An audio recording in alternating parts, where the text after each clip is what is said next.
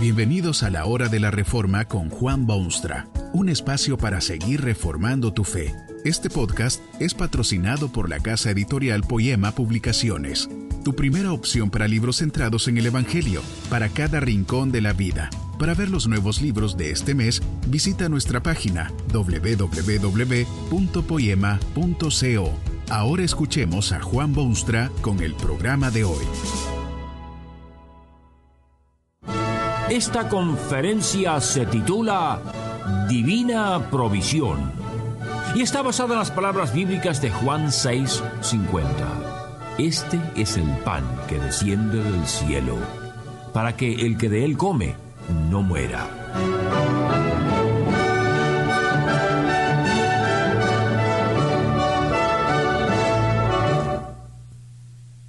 Hay una hambruna espantosa sobre la superficie de la tierra. Los hombres se retuercen en su presente de agonía, se desesperan en su visión del futuro y lloran en el recuerdo del pasado.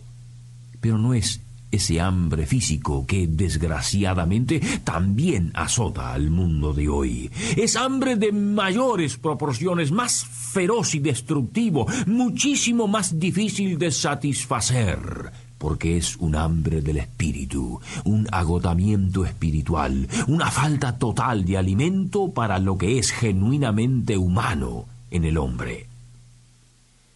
El hambre ha sido formidable flagelo a lo largo de la historia, pero en una ocasión por lo menos Dios aprovechó la oportunidad para enseñar lecciones extremadamente necesarias para el hombre, aún en el nivel de lo físico y material, porque no es cierto que el hombre es dueño de sí mismo y que puede totalmente determinar su destino. En su maravilloso plan de redención, Dios había liberado a su pueblo de los tentáculos opresores de Egipto. Con mano poderosa los había guiado por la cuna de un río torrentoso, con columna de nube durante el día y fuego durante la noche. Los exuberantes jardines y tierras egipcias se habían perdido en la distancia. Con ello, la abundante provisión de alimentos sustantivos y deliciosos. Van, cierto es, a la tierra prometida, tierra que fluía leche y miel, tierra de la mejor y digna de un pueblo directamente relacionado con el creador de todas las tierras. Pero estaban lejos de esos vergeles prometidos, estaban en los desiertos arenosos y sin provisiones cotidianas. Como siempre, aquella gente empezó a murmurar y a quejarse de su amarga situación. Como siempre también empezaron a echarle la culpa a otros, a sus líderes, a la historia, a Dios mismo. Pero Dios optó por desoír tan enloquecidas acusaciones y prometió más bien suplir sus necesidades del momento. Así fue que por la mañana el desierto reseco está cubierto de fresco rocío, pero también de una sustancia que despierta la curiosidad de todo el mundo. Recogen aquellas semillitas y sorpresa de sorpresas es milagroso sostén, al punto de que ha llegado a designarse como pan de nobles y trigo de los cielos. Divina provisión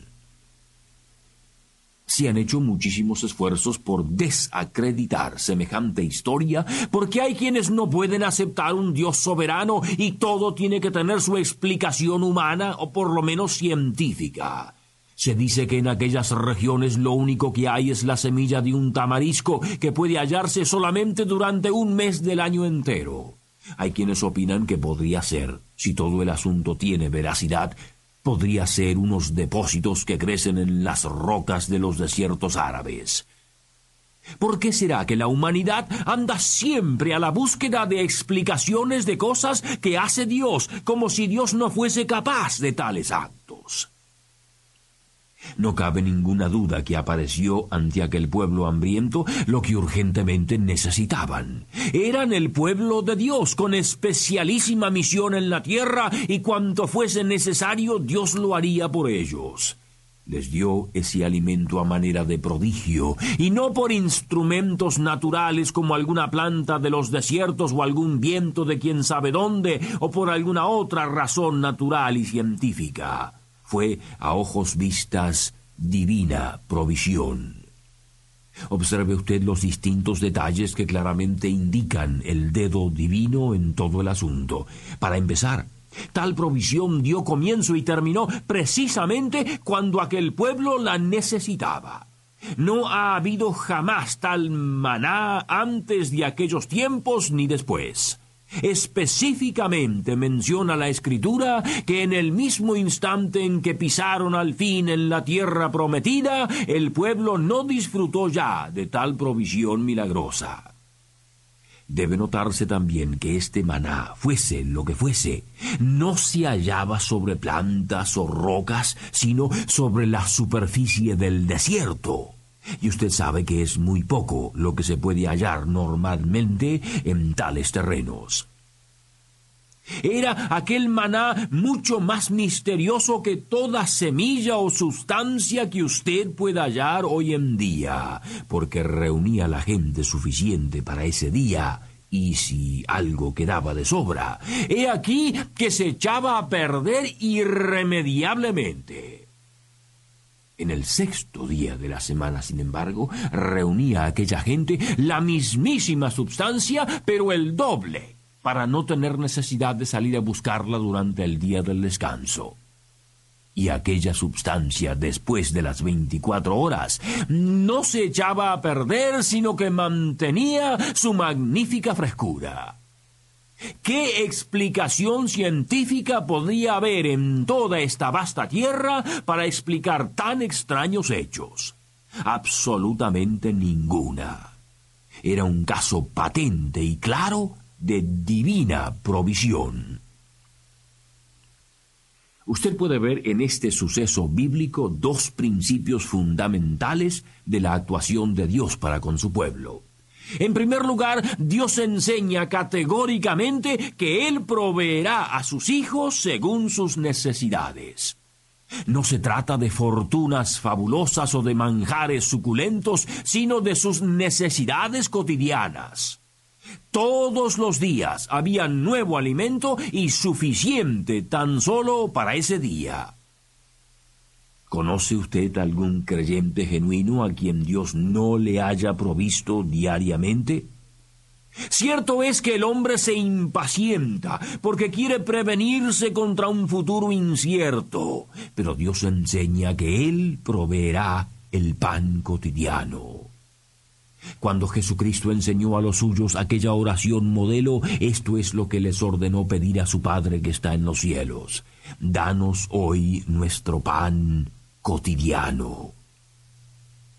En segundo lugar, hay aquí una clara referencia a la santidad del día del descanso, mucho antes de publicar Dios sus diez mandamientos.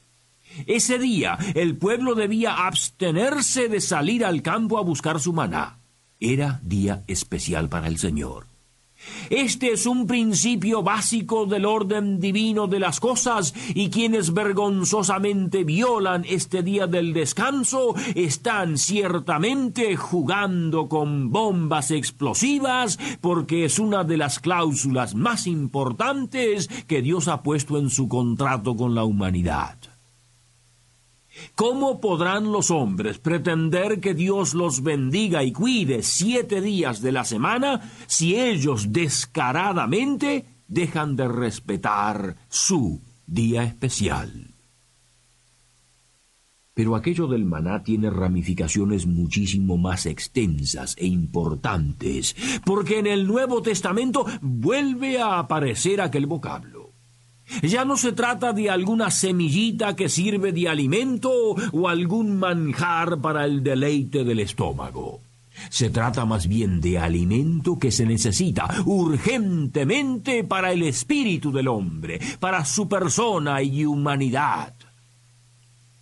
Una de las cosas más crueles y trágicas del hombre es verlo bien alimentado, rebosante de salud, pero vacío en su interior, sin orientación en la vida, sin destino de gloria y sin derrotero de victoria. Ese es el hambre más agudo de estos tiempos críticos, muy a pesar de las multitudes que sufren ciertamente hambre físico por toda la faz de la tierra. Es que también en muchísimos de estos últimos casos se trata de una enfermedad del espíritu. El hombre se ha alejado totalmente del Dios que lo creó y puede sostenerlo día tras día. Fue Jesucristo, el Hijo de Dios, quien habló del maná cuando anduvo por esta tierra. Valerosamente proclamó que él mismo era el pan que desciende del cielo para que el que de él come no muera. Este es el alimento que el hombre necesita. Este es el manjar que usted requiere más que ningún otro en toda la tierra. Y también este pan es, desde el comienzo hasta el fin, divina provisión. El hombre quiere alimentarse a sí mismo, quiere edificarse su propio castillo de fe y su fortaleza de religión, pero todos sus esfuerzos son en vano, porque la única comida que satisface plena y totalmente es ese pan del cielo que es Cristo Jesús. Qué enorme diferencia entre el maná del desierto del Antiguo Testamento y el maná viviente que es Cristo. Él mismo lo expresó de este modo. Vuestros padres comieron el maná en el desierto y murieron. Este es el pan que desciende del cielo para que el que de él come no muera. Yo soy el pan vivo que descendió del cielo. Si alguno comiere de este pan, vivirá para siempre. Divina provisión. No se deje usted engañar. Esto, como el maná antiguo, es un prodigio de Dios. No tiene quizá explicación científica ni lógica humana, sino que es de un Dios soberano y omnipotente. Él es quien ha venido a auxiliar a sus criaturas confundidas y dar luz a los hombres que caminan en tinieblas. Fue Él quien amó al hombre al punto de que diese su Hijo unigénito para que todo aquel que en Él cree no se pierda, mas tenga vida eterna. Si usted siente hambre espiritual, si no sabe a quién volverse o qué hacer para ser salvo, Dios ha provisto abundantemente en Cristo el Salvador. Abundante y divina provisión. Que este mensaje nos ayude en el proceso de reforma continua según la palabra de Dios. Si quieres profundizar en la exposición bíblica, puedes buscar más recursos en www.poema.co. Allí encontrarás libros que te ayuden a entender la palabra de Dios y aplicarla a tu vida. Poema, el Evangelio para cada rincón de la vida. Nos vemos en el próximo episodio de La Hora de la Reforma con Juan Bonstra.